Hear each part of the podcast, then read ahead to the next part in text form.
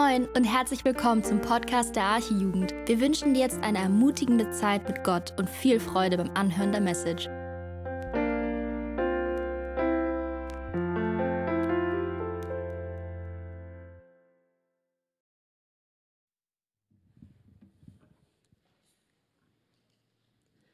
Ich lese heute den Predigtext aus ähm, Johannes 13, Vers 18 bis 30.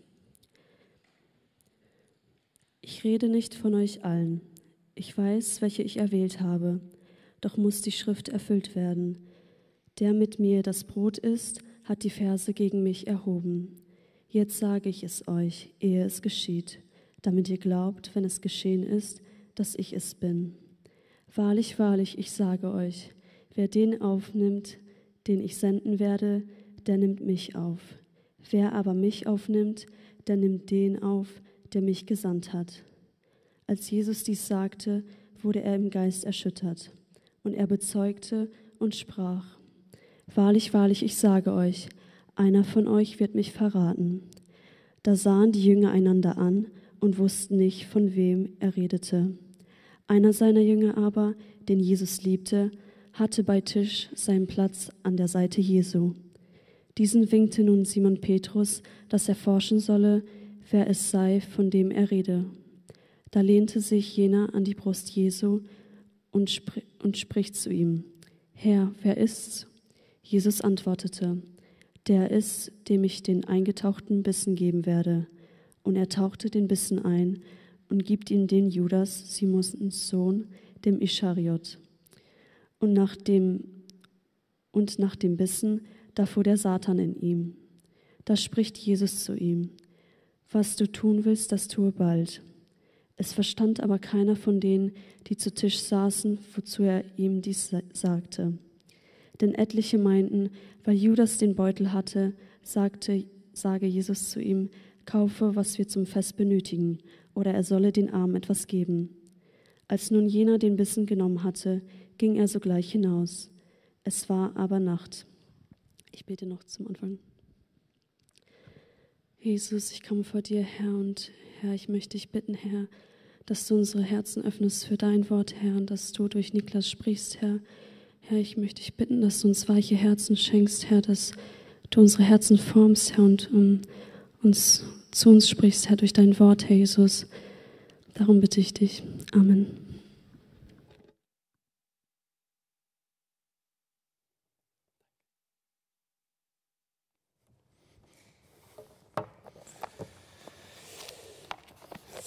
So, ja, vielen Dank dir, Rebecca. Das ist immer cool, wenn jemand den Text liest. Sehr schön. Ich freue mich, wieder hier zu sein. Ähm, und ja, ich bin Niklas, für die, die mich noch nicht kennen. Vielleicht ist jemand zum ersten Mal hier oder so. Ähm, genau. Ich bin Niklas, bin 31 Jahre. Und ähm, ja, wir wollen starten in die Predigt. Und ich freue mich, dass wir weitermachen können im Johannesevangelium. Wir ähm, machen ja gerade so eine Reihe durch das ähm, Johannesevangelium und ja, gucken uns nach und nach so die Texte an. Und ähm, heute es, äh, geht es um den Text, der eben ähm, genannt wurde. Aber ich möchte die Predigt anfangen und ich möchte ein bisschen da weitermachen, wo ähm, die Predigt letzte Woche aufgehört hat. Ich weiß nicht, wer da war von euch, aber ähm, der äh, Arthur hatte gepredigt und er hat dort einige Geschichten auch erzählt von Missionaren, ähm, Menschen, Männern und Frauen Gottes, die ihr Leben, ja, in ihrem Leben etwas riskiert haben, um Menschen für das Evangelium zu erreichen. Und so möchte ich auch anfangen mit einer Geschichte in dieser Predigt und möchte euch eine Geschichte erzählen von einem Missionar und seiner Frau.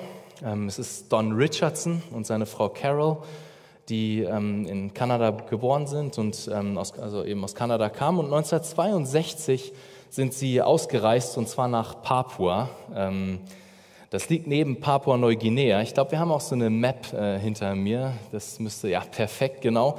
Da seht ihr auch so ein Foto. Ähm, und genau, ne, Papua-Neuguinea, da unten so sieht man noch ein bisschen Australien. Im Prinzip ist das da oben links alles Indonesien.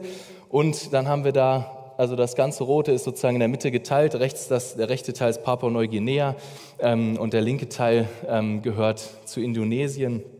Und dorthin sind ähm, Carol und seine, äh, nee, sind Don und seine Frau Carol so rum, ähm, ja, ausgereist, um letztendlich einem Volk, dem Volk der Savi, die dort leben, das Evangelium zu bringen. Doch je mehr sie dieses Volk kennengelernt haben, desto entsetzter waren sie eigentlich erstmal. Sie waren entsetzt von den Bräuchen ähm, und den Sitten in diesem Volk, unter diesem Volk. Und ähm, ich meine, was, war, was waren die Savi für ein Volk? Sie waren ein Volk, die in verschiedene Dörfer und Stämme aufgeteilt lebten im Urwald und ähm, die einzelnen Stämme lebten nicht friedlich miteinander, sondern ja, im Prinzip im permanenten Krieg. Und es gab, ja, es gab Kriege, es gab Gewalt. Ähm, das war eigentlich so, davon war ihr Leben geprägt. Es waren außerdem Kannibalen, also sie haben äh, Menschen gegessen. Und ähm, Krieg und Gewalt war sozusagen ihr tägliches Brot. Ähm, und damit wir uns ein bisschen besser noch vorstellen können, wie ja, das Leben der, ähm, der Savi-Leute so ausgesehen hat, will ich euch äh, eine kleine Geschichte erzählen, die, ähm, ja, die sozusagen dort auch ähm, vorkam. Und zwar geht es um, um ja, die Geschichte von dem, einem sozusagen der Stammesältesten, der hieß Jäh. Jäh war ein angesehener Mann aus dem Dorf der Mauro, Mauro und er trug sozusagen eine Kette um den Hals mit verschiedenen ähm, Zehen von wilden Tieren, die er alle schon getötet hatte ähm, um seine Familie ähm, zu beschützen und auch Essen für sie zu sorgen, äh, für, für Essen zu sorgen. Es waren Zähne von Wildschweinen, Krokodilen, wilden Hunden. Um seinen Arm trug er fünf Ketten mit den Stoßzähnen von Wildschweinen, die als Symbol dafür dienten, dass er schon fünf andere Krieger getötet hatte. An seinen Hüften trug er einen Rock aus Gräsern und Blättern und einer seiner drei Frauen hatte ihm gerade ein Kind frisch geboren, welches aber noch keinen Namen hatte. Er trug seinen Bogen mit rasiermesserscharfen Pfeilen, seine Streitaxt und ein Messer bei sich. Und eines Tages machte sich Jay auf den Weg mit seinem Kanu flussaufwärts, um jagen zu gehen. Und einige Kilometer entfernt von seinem Dorf hörte er plötzlich Stimmen im Gebüsch. Und er zog seinen Bogen, machte sich bereit, als er eine Stimme hörte, die seinen Namen rief. Du bist Jay aus dem Dorf der Mauro. Und nachdem er sich kurz gewundert hatte, fragte er nach dem Namen von dem, der ihn rief. Ich bin Kauwan aus dem Dorf der Kange. Ich komme in Frieden. Jay kannte das Dorf der Kange. Schon oft hatten sie Kriege gegeneinander geführt und waren verfeindet. Doch diesmal wirkte es irgendwie anders auf Jay und er vertraute der ihm noch fremden Stimme von Kauwan. Doch dabei sollte es nicht bleiben. Über, eine, über einige Zeit, über eine Zeit von einigen Monaten traf sich Jay nun immer wieder mit Kauwan. Er besuchte ihn sogar in dem Dorf der Kanke. Sie bauten eine regelrechte Freundschaft auf. Er wurde mit verschiedenen Dingen aus dem Dorf beschenkt bei seinen Besuchen. Und anfangs war er noch misstrauisch, aber mittlerweile war irgendwie all sein Misstrauen verflogen. Er hatte sich schon nun so oft mit ihnen getroffen. Und so machte sich Jay an einem Morgen wieder einmal mit seinem Kanu auf, um zum Dorf der Kangay zu fahren. Wie immer wurde er am Fluss, schon am Flussufer herzlich begrüßt von allen und sie saßen nach einiger Zeit in einer Runde zusammen und tauschten über die neuesten Dinge aus. Kauwan, sein neu gewonnener Freund, redete mit ihm und Jay war dabei, einige Knoten in eine Schnur zu knoten, die er anschließend dem Volk der Kangay dalassen wollte. Doch als sie so redeten, gab einer aus dem Stamm den, den anderen Ältesten ein kleines Zeichen. Und kurze Zeit später standen einige der Ältesten langsam auf, taten so, als würden sie sich strecken, doch was sie eigentlich vorhatten, ahnte Jay nicht. Die Männer griffen unauffällig, einer nach dem anderen, zu den Waffen. Der eine holte sein Messer unter einer Bambusmatte hervor, der nächste griff unauffällig nach einem Speer. Jay, vertieft in sein Gespräch mit Kauwan, bemerkte nichts von dem, was um ihn herum geschah. Doch als es um ihn herum irgendwie immer dunkler wurde, wagte er es schließlich hochzugucken. Dort saß er nun und blickte in dieselben Gesichter, die zuvor noch lächelten und sich freundlich gaben, dieselben Gesichter, die nun ganz anders auf ihn blickten. Und ich erspare euch jetzt die Details von der Szene, die kommt, aber bevor sie ihn schließlich töten, schauen sie ihm in die Augen und rufen ihm zu, wir haben dich mit unserer Freundschaft gemästet. Dieses, dieser Satz war eine Art Sprichwort unter dem Volk der Savi, ein Sprichwort für das, was das Höchste war unter dem Volk der Savi. Das Höchste, was es zu erreichen galt. Jemanden eben so sehr mit einer Freundschaft nach außen hin zu täuschen, um ihn am Ende dann zu verraten und zu töten. Das war das Beste, das Höchste, das Ehrenvollste in der Kultur, was man erreichen konnte. Ja, ich habe auch erst mal tief durchatmen müssen, als ich das zum ersten Mal gelesen habe.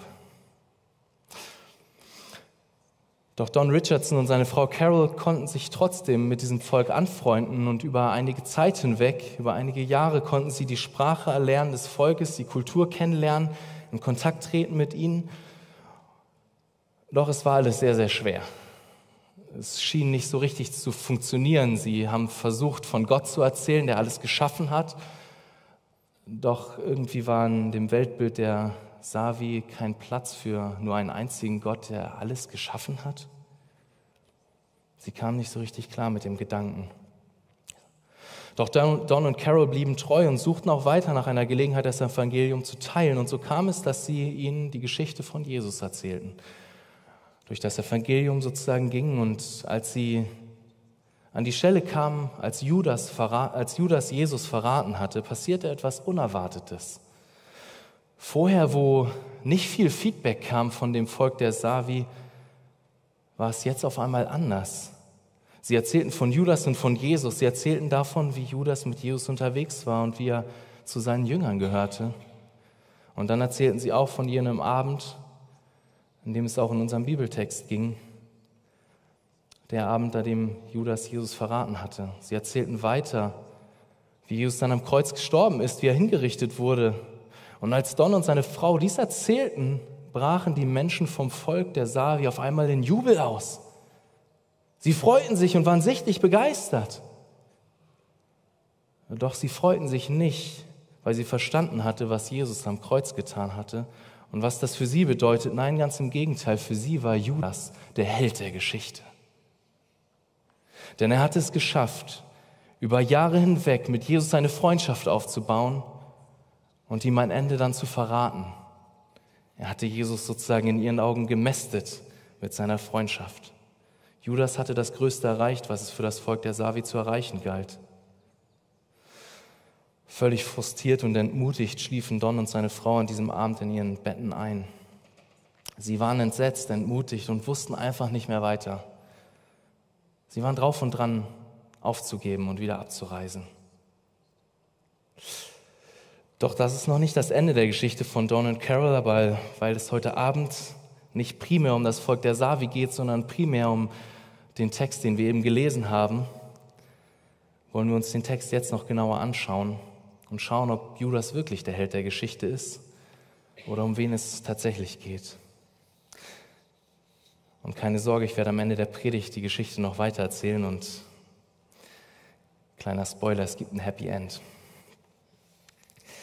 Doch lasst uns reinschauen in unseren Text aus Johannes 13. Wir haben, wir haben ihn gerade gelesen und es gibt ein Motiv, was sich, was sich durch das ganze Kapitel 13 zieht. Ein Motiv, was immer wieder vorkommt, und zwar das Motiv der Liebe.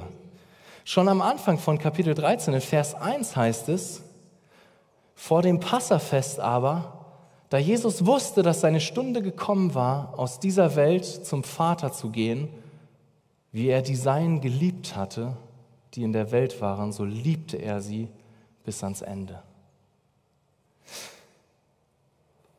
Jesus liebte die Seinen bis ans Ende. Und auch auch in unserem Abschnitt wird Jesu Liebe deutlich, seine Liebe gegenüber seinen Jüngern und auch seine Liebe gegenüber Judas. Wir werden das noch genauer sehen. Jesus bringt Licht in den finsteren Plan von Judas und er tut das nicht, um ihn bloßzustellen, sondern um ihm letztendlich die letzte Möglichkeit zu geben, umzukehren, Buße zu tun, doch noch von seinem dunklen Plan abzulassen. Doch auch später, nach unserem Text in Vers 34 in dem Kapitel, sehen wir, dass es wieder um Liebe geht. Dort steht, ein neues Gebot gebe ich euch, dass ihr einander lieben sollt, damit, wie ich euch geliebt habe, auch ihr einander liebt. Wir sehen also, dass die, dieses Motiv der Liebe, das zieht sich durch das ganze 13. Kapitel durch. Zuerst hat Jesus praktisch gezeigt, was es heißt zu lieben, und er hat in Demut den Jüngern seine, ihre Füße gewaschen. Und dann sehen wir die Geschichte mit Judas und dem Verrat und wir sehen auch etwas von Jesu Liebe dort. Und dann befiehlt Jesus seinen Jüngern so zu lieben, wie er sie geliebt hat.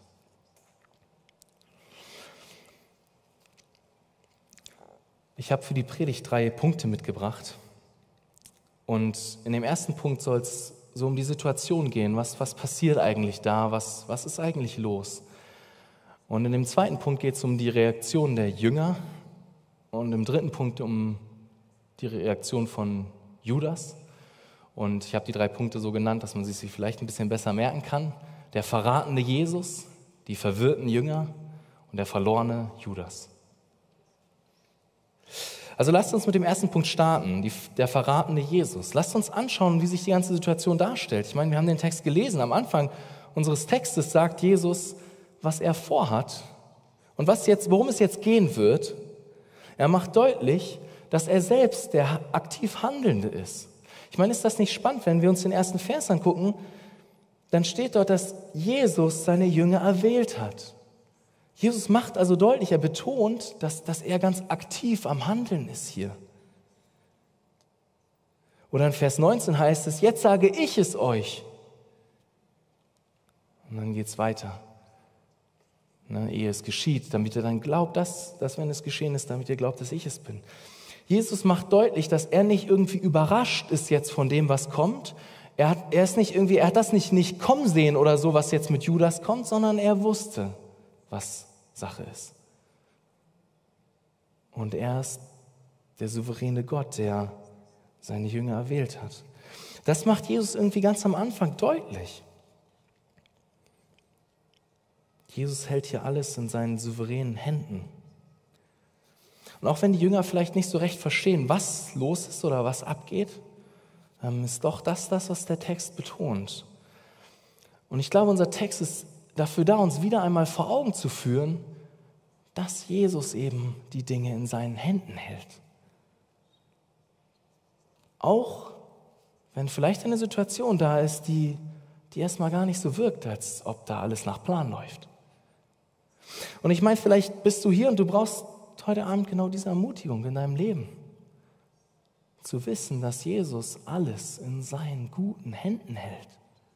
Ich meine wirklich alles.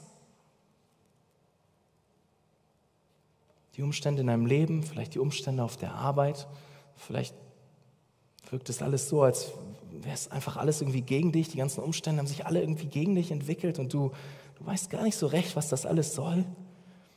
Oder hast eine Situation mit Freunden. Vielleicht hast du auch erleben müssen, wie, wie jemand dich verraten hat, wie jemand dich verletzt hat, wie jemand vielleicht eine Freundschaft zu dir ausgenutzt hat und nun auf einmal weit weg ist und dir nur schaden will. Ich meine, ich kenne die Umstände in deinem Leben nicht genau. Aber ich weiß, dass wir hier an dieser Stelle in unserem Text und an vielen anderen Stellen in der Bibel sehen, dass Jesus der souveräne Gott ist, der alles in seinen guten Händen hält und die Umstände in seinen Händen hält. Er regiert. Er regiert. Er ist nicht überrascht von, von dem, was jetzt kommt, von dem, was passiert, von dem Verrat. Nein, er hält alles in seinen Händen. Später, als es, als es dann zur Kreuzigung geht, betont Jesus auch ganz explizit und er sagt, dass er selber sein Leben hingibt. Es wird nicht von ihm genommen, er selber gibt es hin. Und er betont genau diesen Punkt auch dass er souverän ist. Doch wir sehen noch mehr in unserem Text. Wir, wir sehen, dass Jesus der Herr ist über das Geschehen, auch in dieser Situation. Aber es gibt doch einen unter ihnen, der Jesus verraten wird. Und am Anfang unseres Textes zitiert Jesus das Alte Testament, und zwar in Psalm 41, Vers 10. Und dort heißt es, auch mein Freund, dem ich vertraute, der mein Brot aß, hat die Verse gegen mich erhoben. Und sozusagen Johannes zitiert das ein bisschen ja, abgekürzter sozusagen. Aber das ist das, ist das was, was Jesus hier zitiert. Das Alte Testament. Und ich meine, da war Judas, der war mit Jesus unterwegs über viele Zeit, über eine lange Zeit hinweg. Und ich meine, wir sehen hier, dass Jesus Judas wirklich auch geliebt hat. Er hat, er hat ihm Vertrauen geschenkt, er, er hat ihn Teil seines Kreises sein lassen, der Jünger. Und das, obwohl er schon wusste, dass Judas ihn verraten wird. Obwohl er schon vorher gesagt hatte, wie auch am Anfang in dem Kapitel, dass eben nicht alle rein sind von den Jüngern, sondern einer ihn verraten würde. Oder etwas später in unserem Text heißt es in Vers 21, als Jesus dies gesagt hatte, wurde er im Geist erschüttert. Er bezeugte und sprach, wahrlich, wahrlich, ich sage euch, einer von euch wird mich verraten. Ich meine, schaut hin, Jesus ist hier bestürzt, steht hier. Das sind dieselben Worte, die an anderer Stelle auch gebraucht werden, als Jesus seine Emotionen ausdrückt, als er am, Grab steht, wo Lazarus gerade gestorben ist. Und dann heißt es, und Jesus war bestürzt. Ich meine, das ist nicht irgendwas, das hat Jesus nicht nur so oberflächlich irgendwie so ein bisschen beschäftigt mit Judas. Nein, es hat ihn tief getroffen. Und das ist wichtig, dass wir das sehen. Ich meine, Jesus entlarvt letztendlich hier den Verräter Judas, aber er tut das nicht auf eine kalte und berechnende Art und Weise, sondern er tut dies und er ist gebrochen und betroffen von dem was Judas tut und von dem Weg, den Judas einschlägt. Wir sehen hier auch etwas von der Liebe Jesu. Er hätte auch einfach sagen können, hey, Judas ist der Verräter und jetzt raus mit dir. Aber das lesen wir nicht. Jesus geht anders um in der Situation. Wir sehen etwas von seiner Liebe. Jesus hat uns praktisch vorgeliebt, was es heißt, seine Feinde zu lieben. Jesus ist betroffen von dem Verrat des Judas auch weil er weiß, dass es für Judas eben Dunkelheit und Trennung von dem bedeutet, von dem, der das Licht der Welt ist, von Jesus selbst.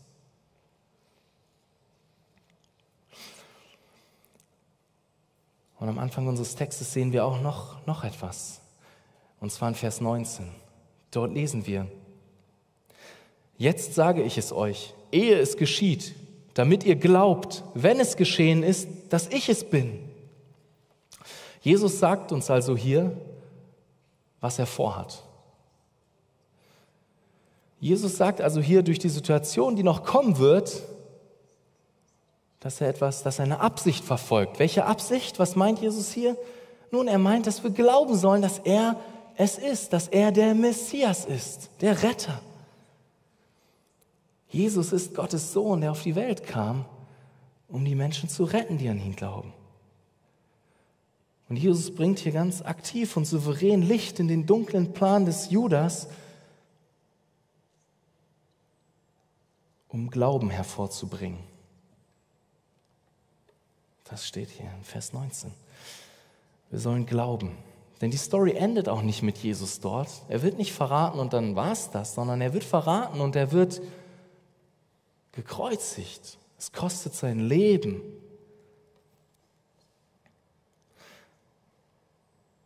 Und so will auch dieser Text heute Abend Glauben in deinem und in meinem Herzen hervorbringen.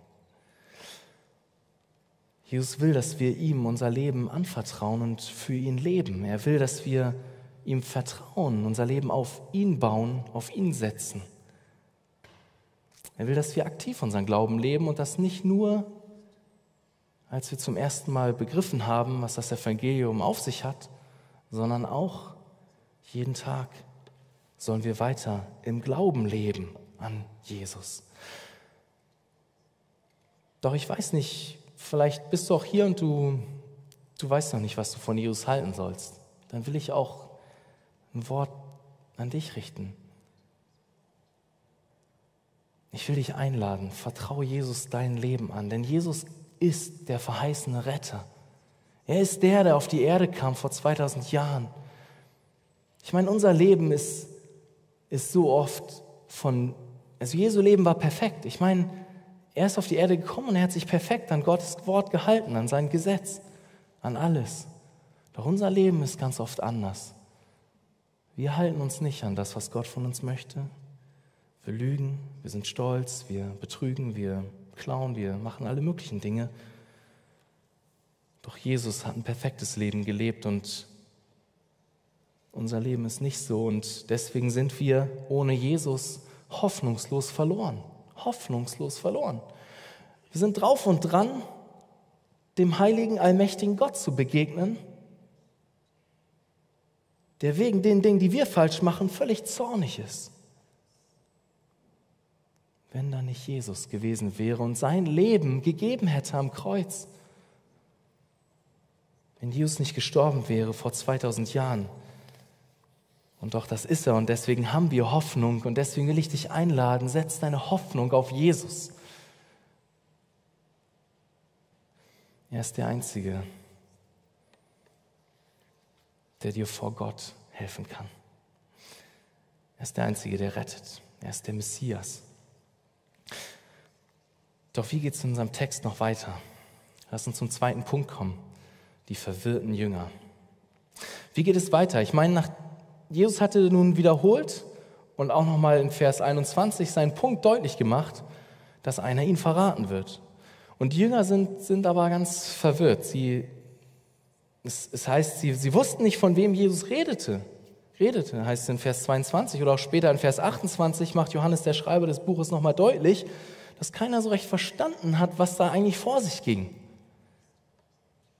Die Jünger waren verwirrt und sie checkten nicht so richtig, was, was abging, könnte man sagen. Und ich meine, an der Stelle müssen wir einmal innehalten. Ist das nicht bemerkenswert? Ist das nicht krass? Man könnte ja denken, dass die Jünger, Jünger anders reagiert hätten. Man könnte ja denken, dass sie vielleicht so reagiert hätten. Ach, ja klar, Judas war es. Ich wusste es von Anfang an. Der hat immer schon komischen Eindruck gemacht. Ach ja, als wir ausgegangen sind und Dämonen ausgetrieben haben, Judas, bei dem hat das nie funktioniert. Oder irgendwie, Judas hat gebetet, aber es ist irgendwie nie ein Wunder passiert. Judas war es, natürlich, jetzt wo Jesus sagt. Aber so reagieren die Jünger nicht. Ist es nicht interessant, dass sie keine Ahnung hatten davon, dass Judas der Verräter ist?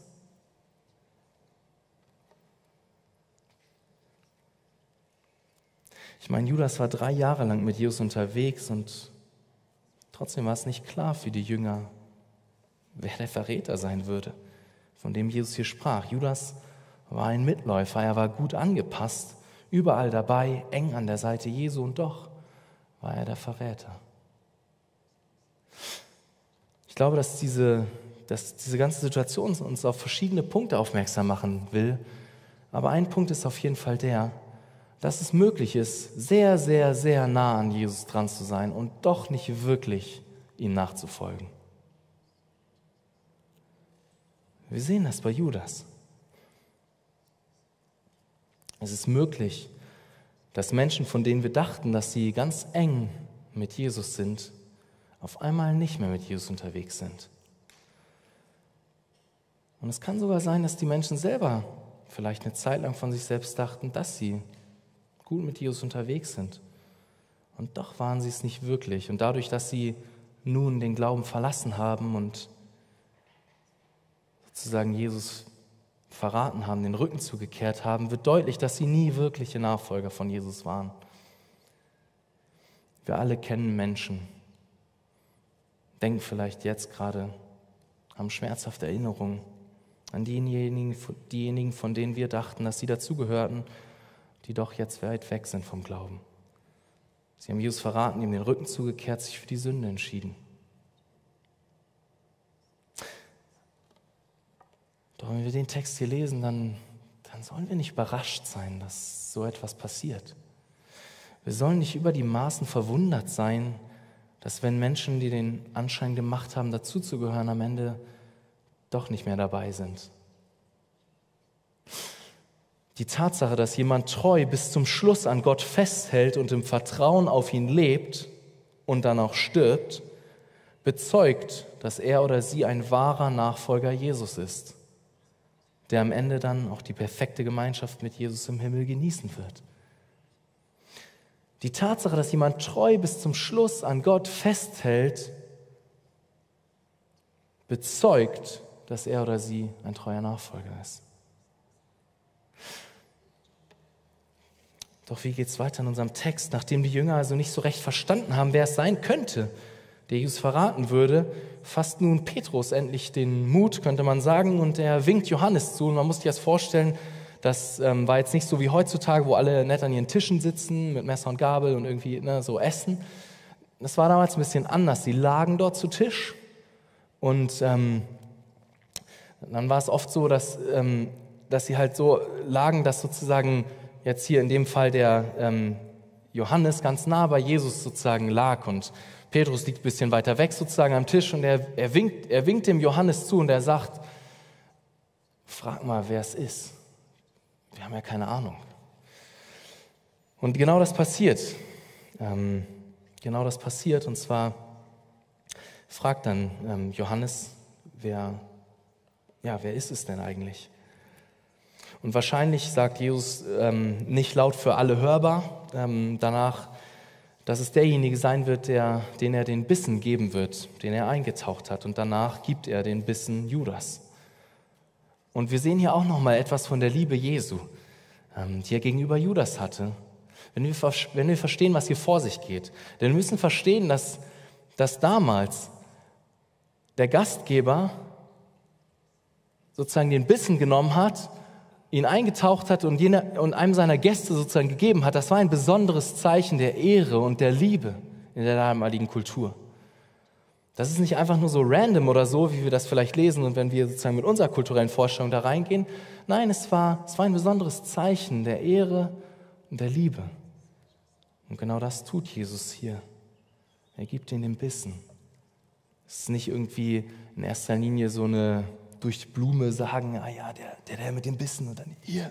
So nach dem Motto, das, das ist nicht das, was da abgeht. Sondern Jesus tut das sehr bewusst. Er stellt, äh, Jesus tut das sehr bewusst. Er stellt Judas nicht bloß und sagt nicht, ja, er ist der Verräter. Ähm, aber er macht doch deutlich, wer, wer, ihn verraten wird. Und er tut dies mit diesem Zeichen der Ehre, mit dem Zeichen einer, einer Liebe für den, der ihn verraten würde. Und ich meine, es ist noch ein Detail, finde ich bemerkenswert. Und zwar stellt sich Johannes hier zum ersten Mal in dem Evangelium vor und er, er nennt sich selbst, und er tut dies auf interessante Weise, er nennt sich selbst der, der, der Jünger, den Jesus liebte. Ich meine, ist es nicht interessant, dass auch in diesem Kapitel, wo wir schon gesehen haben, wie sich das Motiv der Liebe durchzieht, Johannes zum ersten Mal sich selber sozusagen erwähnt und er erwähnt sich, indem er sagt, ich bin der Jünger, der den Jesus liebte. Und er tut das ganz bestimmt nicht, weil er ähm, deutlich machen will, hey, ich bin der Lieblingsjünger von Jesus, ihr alle nicht, er liebt mich besonders und euch nicht. Das ist nicht das, was Johannes hier macht. Aber es ist interessant, dass wenn Johannes sozusagen an sich denkt und sich vorstellt, dann stellt er sich als den vor, den Jesus liebte. Wenn Johannes an sich denkt, dann denkt er zuerst daran, dass er geliebt ist bei Jesus. Und ich glaube, dass das auch eine tiefere Botschaft für uns hat. Und ich will dich an dieser Stelle fragen und auch herausfordern, wie sieht es bei dir aus? Wenn du dich fragst, wer bin ich eigentlich? Oder mit anderen Worten, was macht meine Identität aus? Wie würdest du auf diese Frage antworten? Wer bist du? Ich bin Krankenpfleger. Ich bin Schüler. Ich bin Student. Ich bin Arzt. Ich bin Single. Ich bin alleine. Ich bin verheiratet. Ich bin 30 Jahre alt oder ich jetzt 31, aber wie auch immer. Wie, wie würdest du auf diese Frage antworten? Was macht deine Identität aus? Würdest du mit Johannes ehrlich sagen, ich bin geliebt, ich bin der, den Jesus liebt? Ich bin ein geliebtes Kind Jesu. Und ich meine, natürlich stimmst du mir jetzt in der Theorie zu, dass du geliebt bist von Jesus. Ich glaube, keiner würde sagen, ja, nee, Jesus liebt mich nicht. Aber der Punkt ist nicht, die Frage, die ich dir und mir heute Abend stellen will, ist nicht, was du in der Theorie darüber glaubst, ob dich Jesus liebt oder nicht, sondern die Frage ist, wie du ganz praktisch auf diese Frage antworten würdest. was ganz praktisch deine Identität ausmacht. Weißt du dich zutiefst geliebt von Jesus? Dass wenn du darüber nachdenkst, wer bin ich eigentlich, dass dich das zuerst ausmacht? Dass du geliebtes Gotteskind bist?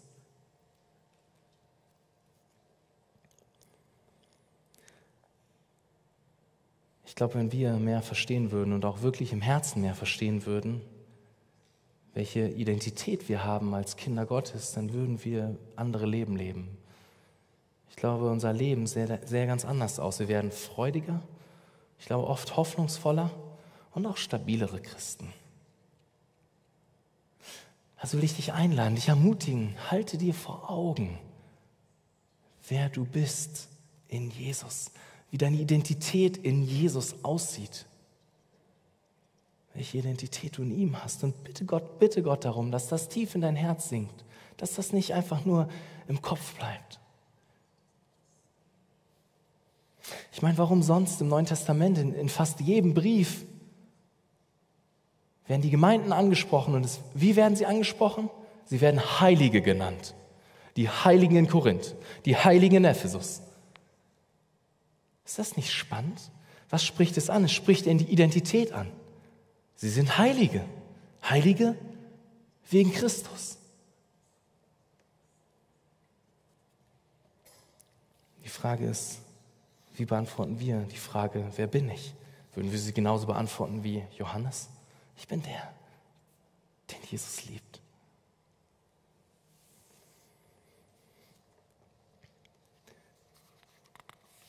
Doch lasst uns weiter schauen und zum letzten Punkt kommen und schauen, wie es mit Judas aussieht. Punkt 3, der verlorene Judas. In Vers 27 aus unserem Text passiert nun etwas ja, krasses, heftiges. Ähm, es heißt in Vers 27, und nach dem Bissen, also nachdem er den Bissen genommen hat, nach dem Bissen, da fuhr der Satan in ihn. Da spricht Jesus zu ihm, was du tun willst, das tue bald. Nachdem Jesus also Judas den Bissen gegeben hatte, fuhr der Satan in Judas, heißt es. Schon vorher hatte sich Judas auf den Teufel eingelassen und es heißt am Anfang im Kapitel 13, Vers 2, dass, dass der Teufel es dem Judas schon ins Herz gegeben hatte, ihn zu verraten. Aber jetzt ergreift der Teufel gänzlich Besitz von Judas. Und nachdem wir dann in Vers 28 und 29 nochmal die Reaktion der Jünger sehen, die wir schon kurz erwähnt hatten, dass sie nicht so richtig verstehen, was, was Sache ist, lesen wir dann in Vers 30, dass Judas direkt nachdem er den Bissen genommen hatte, den Raum verlassen hat. Ich meine, Judas war dort herausgefordert von Jesus. Er stand sozusagen vor der letzten Weggabelung, an der er sich noch hätte entscheiden können seinen finsteren Plan zu verwerfen und Buße zu tun, umzukehren. Aber er entscheidet sich dafür. Er entscheidet sich dafür, weiterzumachen und den Weg weiterzugehen. Und der Teufel ergreift Besitz von ihnen. Und Judas kann nicht mehr in dieser Gemeinschaft bleiben, er läuft sogleich hinaus, heißt es. Und dann endet unser Text mit diesen bedeutsamen Worten. Es war aber Nacht. Judas hatte Jesus nun verraten. Und das, obwohl er schon so lange und eng auch mit Jesus unterwegs gewesen war. Es ist möglich, eine lange Zeit eng mit Jesus unterwegs zu sein und doch kein wahrer Nachfolger von Jesus zu sein. Die Jünger haben es nicht kommen sehen, dass Judas der Verräter ist. Und ich meine, wir, wir sehen, dass Judas hier auch bewusst gehandelt hat und sich auch entschieden hat, den Weg zu gehen. Und er ist verantwortlich für seine Sünde.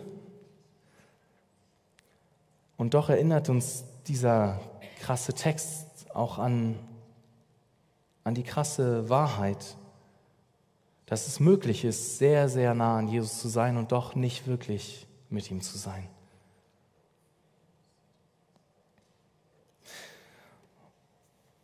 Auch Jesus redet davon, dass es am Ende der Zeit einmal Menschen geben wird, das heißt sogar viele geben wird, die zu ihm kommen und sie dachten, dass sie dazugehören. In Matthäus 7, Vers 22 heißt es, viele werden an jenem Tag zu mir sagen, Herr, Herr, haben wir nicht in deinem Namen geweissagt und in deinem Namen Dämonen ausgetrieben und in deinem Namen viele Wundertaten vollbracht? Und dann werde ich ihnen bezeugen, ich habe euch nie gekannt, weicht von mir, ihr Gesetzlosen. Ich meine, krass, das sind Menschen, die haben Dinge mit Jesus erlebt. Die haben Dämonen ausgetrieben, die haben viele Wundertaten getan. Oder wir sehen es zum Beispiel auch in dem Gleichnis von den verschiedenen Äckerböden, auf die das Wort Gottes fällt, der Seemann, der es aussät. Da ist nicht nur die Rede von zwei verschiedenen Böden und dem guten Boden und dem schlechten Boden. Und auf dem guten Boden wächst was und auf dem schlechten Boden wächst nichts. Nee, das ist nicht das Gleichnis. Jesus erzählt und erzählt von verschiedenen Situationen. Und er erzählt auch zum Beispiel von dem felsigen Boden. Und es beschreibt Menschen, die das Wort Gottes mit Freuden aufgenommen haben, aber wo es keine Wurzeln im Herzen schlägt und wo sobald die ersten Schwierigkeiten aufkommen, es, es war dort und es ist weg. Aber es war etwas da. Es ist etwas, war was gewachsen, es war etwas sichtbar. Die Menschen haben etwas mit Jesus erlebt. Und doch sind sie nicht wirklich ganze Sache gemacht, haben sie nicht wirklich ganze Sache gemacht mit Jesus und sind ihm nicht wirklich nachgefolgt. Oder wir sehen es sozusagen auch in demselben Gleichnis, denn dann wird auch der Same gesät unter die Dornen. Und es wächst etwas heran, doch die Dornen, welche die Sorgen dieser Welt und den Betrug des Reichtums widerspiegeln, ersticken es. Und dann gibt es noch den guten Boden. Und dort steht, wer, wer das Wort hört und versteht, da bringt es Frucht. Und ich meine, diese Texte und diese Realitäten sind deutliche Warnungen für uns alle. Es ist möglich, sehr nah bei Jesus zu sein und doch ihm nicht wirklich nachzufolgen. Und ich denke, dass Gott will, dass wir unsere Herzen prüfen. Und dass auch dieser Verrat von Judas und die Art und Weise, wie Johannes es uns darlegt, uns dahingehend herausfordert. Ist Jesus wirklich unser Herr und Gott? Ist Jesus wirklich der, dem wir nachfolgen? Der, um den sich unser Leben dreht? Oder geht es doch eigentlich im Kern nur um uns selbst? Setzt du deine Hoffnung auf Jesus allein? Ist er dein Schatz? Das sind ernsthafte Fragen, die wir uns stellen müssen.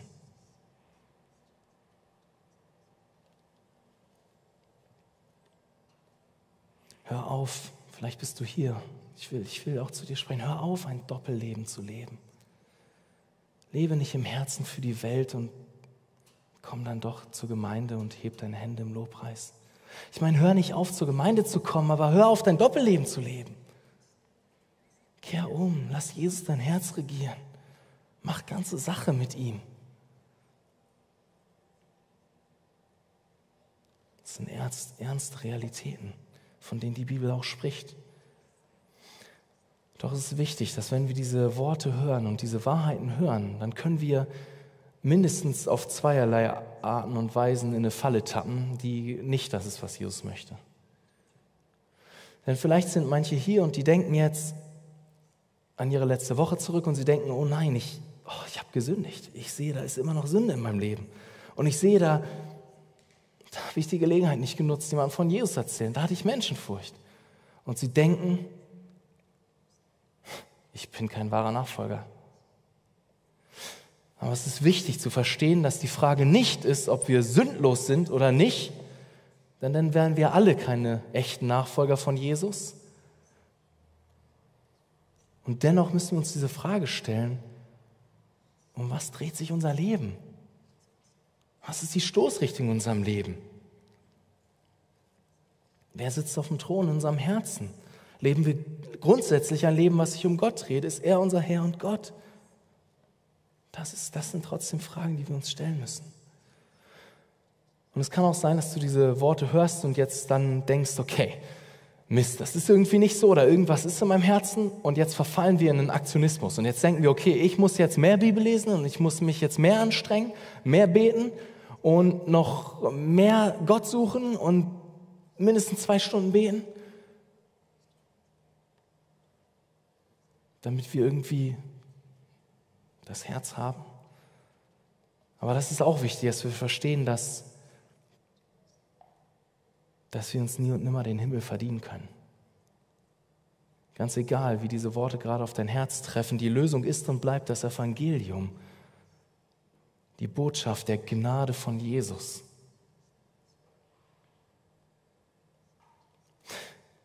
Es ist nicht dein Bibellesen, nicht deine Anstrengung, nicht dein Verdienst, es ist das Evangelium, was dich rettet. Also vertraue Jesus, setze deine Hoffnung auf ihm, vertraue ihm dein Leben an. Alles, was dich gerecht macht vor Gott, ist das, was Jesus am Kreuz getan hat. Auch nicht, nicht ein bisschen von dem, was du noch tust oder so. Es ist einzig und allein, was Christus getan hat. Also schau ihn an, schau auf Jesus und tu Buße, kehr um, glaub dem Evangelium und bleibe an Jesus, wende dich nicht ab von ihm. Er ist deine einzige Hoffnung im Leben und im Sterben.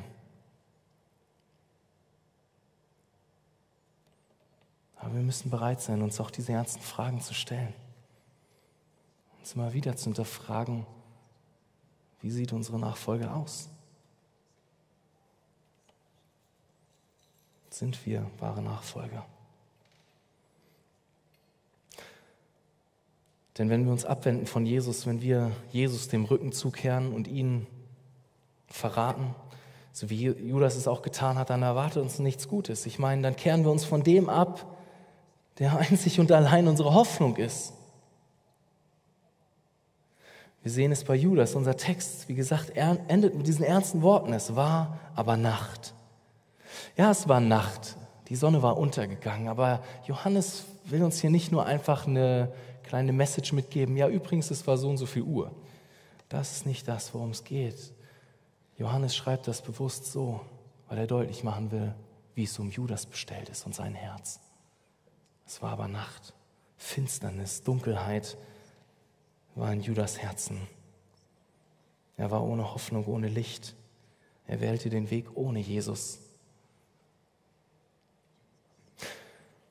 Judas ist nicht der Held der Geschichte, so wie das Volk der Savi gedacht hat, als sie die Geschichte zum ersten Mal hören. Nein, im Gegenteil, sein Beispiel zeigt uns, was es bedeutet, Jesus, das Licht der Welt, zu verraten es war Nacht, Dunkelheit in Judas Herzen. Doch wie ging es eigentlich weiter mit dem Volk der Savi?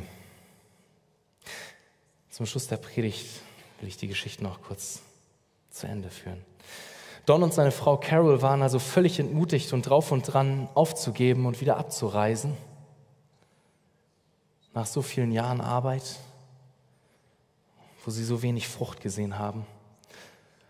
Doch in den nächsten Tagen, als es wieder zu einem Treffen kam mit den Ältesten des Dorfes, fragte Don plötzlich eine entscheidende Frage. Entmutigt fragte er sie, gibt es denn keine Möglichkeit, dauerhaften Frieden zu schließen? Oh doch, es gibt einen Weg, dauerhaften Frieden zu schließen, erwiderten die Ältesten des Volkes. Verwundert von der direkten Antwort der Ältesten hörte Don aufmerksam zu. Nun erklärten die Ältesten Don, wie man dauerhaften Frieden schließen konnte. Es muss dafür ein Friedenskind ausgetauscht werden. Die beiden verfeindeten Stämme würden dabei jeweils ein Neugeborenes aus ihrem Stamm mit dem anderen Volk tauschen. Es mussten neugeborene Babys sein, und so wuchs dann das eine Baby unter dem einen ihm eigentlich fremden und verfeindeten Volk auf und das andere genauso. Nur durch ein Friedenskind konnte dauerhafter Frieden geschlossen werden. Denn die verschiedenen Stämme würden es nicht wagen, den anderen Stamm anzugreifen, denn es könnte ja sein, dass sie ihr eigenes Fleisch und Blut töten.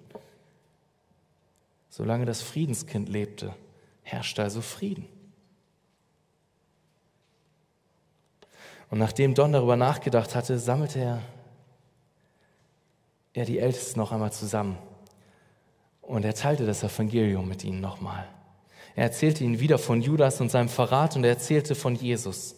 Doch diesmal ging er noch einen Schritt weiter und erzählte, dass Jesus das Friedenskind Gottes ist, mit dem Gott uns Menschen dauerhaften Frieden bringen will. In Jesus haben wir Frieden mit Gott. Und Judas hat das Friedenskind verraten und somit zu Jesu Tod beigetragen. Diesmal war alles anders. Geschockt und wütend waren die Ältesten über die schreckliche Tat von Judas. Judas hatte das Friedenskind verraten. Das war das Schlimmste in ihren Augen. Judas hatte das Friedenskind Gottes verraten und, und getötet, mit, mit getötet, mit dazu beigetragen. Nun war Judas nicht mehr der Held der Geschichte, nein, er hatte den größten Verrat begangen. Und dann begann sie zu verstehen, begann sie zu verstehen, was die Botschaft von Jesus überhaupt bedeutet. Dann verstanden sie, dass wir Menschen mit Gott in einem Krieg sind und dass wir keinen Frieden mit Gott haben. Und sie verstanden auch, dass Jesus das Friedenskind Gottes ist, welcher Gott, welches Gott, auf diese, Gott der Vater auf diese Erde geschickt hatte, damit wir in Jesus Frieden mit Gott haben. Und sie glaubten dem Evangelium und sie bekehrten sich, sie wurden von neuem geboren, verändert von Gott.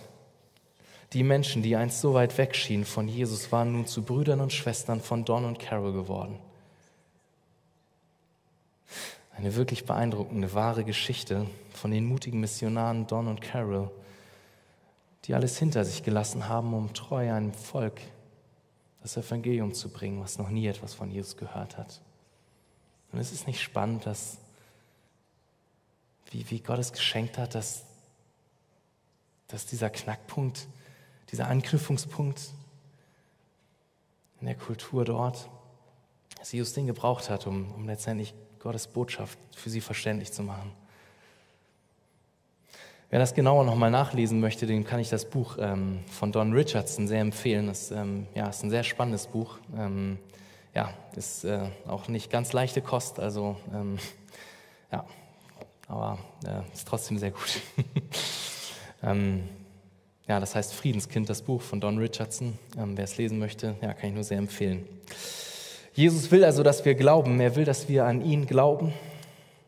Er will, dass wir glauben, dass er es ist, dass er der Retter ist, der Sohn Gottes. Jesus ist das Friedenskind.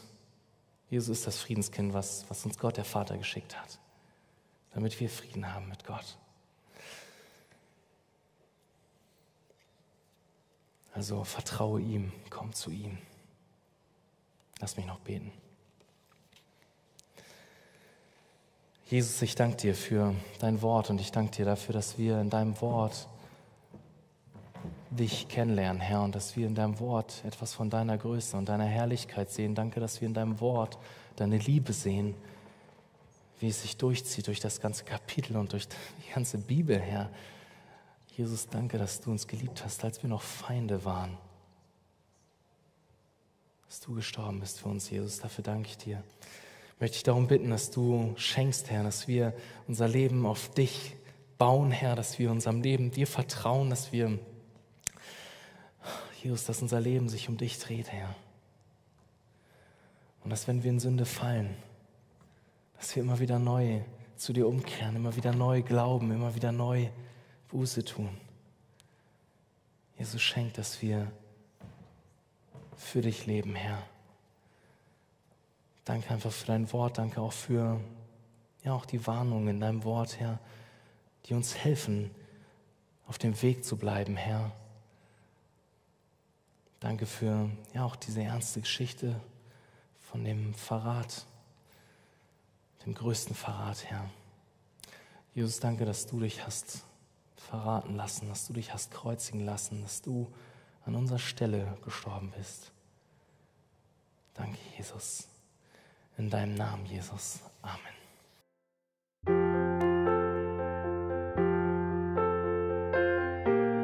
Wir freuen uns, dass du heute mit dabei warst. Wir als Archijugend sind fest davon überzeugt, dass Gott auch heute durch sein Wort spricht und hoffen, dass du ihn durch diese Predigt besser kennenlernen konntest. Weitere Beiträge von uns findest du auch auf unseren Social Media Kanälen oder unter archijugend.de.